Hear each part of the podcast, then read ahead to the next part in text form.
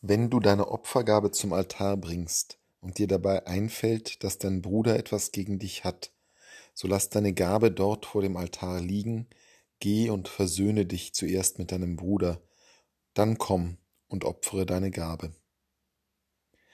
Jesus spricht zu seinen Jüngern in der Bergpredigt über die Moral, die Ethik, die Werte des Bundes Gottes mit seinem Volk. Eröffnet hat er das Ganze mit den Seligpreisungen, mit dem Rückgriff auf den alten Bund und dem Versprechen des alten Bundes, dass alles neu werden soll. Und gestern hörten wir auch über diesen Bund, der nach wie vor gilt, der nicht abgelöst ist, sondern in Jesus erfüllt wird.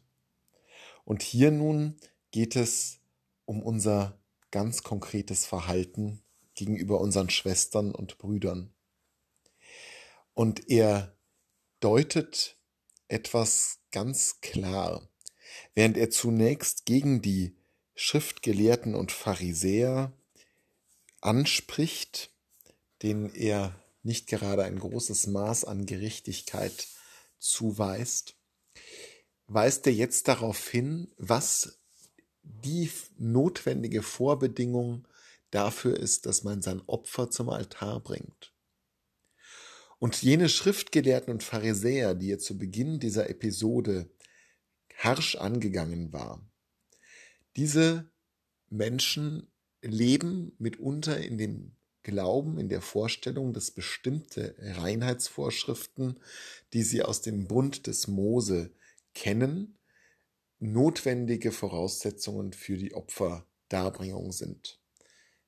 Bestimmte Pflichten, die man erfüllen muss, bestimmte Reinheiten, die man vorweisen muss, bestimmte äußere Vorbedingungen.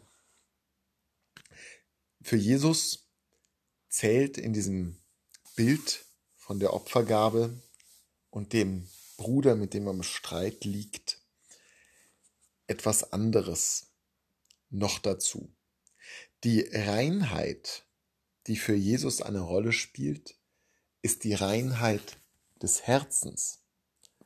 Es ist nicht die Reinheit des Körpers oder präziser gesagt nicht nur die Reinheit des Körpers, denn an dieser Stelle wendet sich Jesus ja auch nicht gegen die Gesetzesvorschriften des alten Bundes. Das dürfen wir nie vergessen.